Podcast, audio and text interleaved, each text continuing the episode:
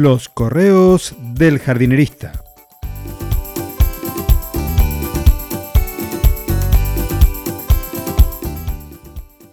En el episodio de hoy, mi jardín es como un Tetris.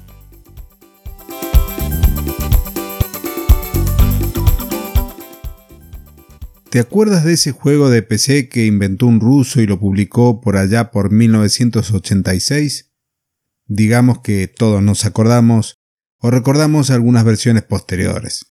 Por si hace poco que caminas por este mundo digital o perteneces a las generaciones conocidas como millennials o la generación Z, que no incluye esa Z a los zombies, y luego este juego te es ajeno, lo que hace es es ir acomodando piezas con diferentes formas que caen y a medida que van cayendo las vas girando, las vas acomodando y completas líneas. Esa línea que queda completa desaparece. Si te quedan huecos, esa caja se va llenando de a poco y cuando completó su nivel, perdiste. Yo jugué mucho al Tetris y atribuyo a ello mi capacidad para poder acomodar muchas cosas en el baúl del auto sin dejar espacios vacíos, todo ocupado y en equilibrio. Y así como en las bauleras, el jardín también lo veo como un Tetris en el que hay que dejar todo completito, no hay que dejar huecos, porque esos huecos después van a ser muy difíciles de completar y finalmente pierda el juego. ¿Qué juego? el juego de la sustentabilidad, el juego de la agroecología o como quieras llamarlo. Tengo plantas pequeñas pegadas al suelo, herbáceas, arbustos, árboles, lianas y hasta enredaderas. De todo en mi pequeño jardín. Las plantas conviven en armonía.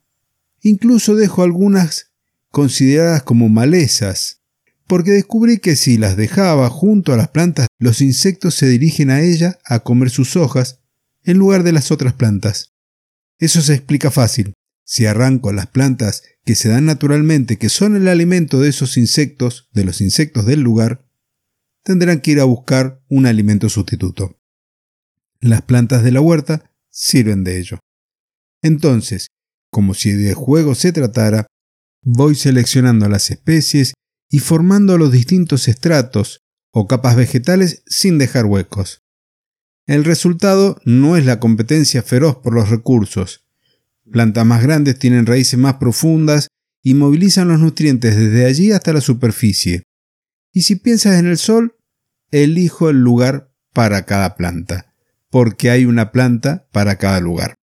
Si tu jardín es de estilo silvestre o naturalista como el mío, las cosas parecen más fáciles, pero aunque tengas uno con estilo formal, también puedes hacer algo y que me gustaría que te quedes como un consejo a partir de esta pequeña historia. Y es que lo ideal es fomentar la biodiversidad.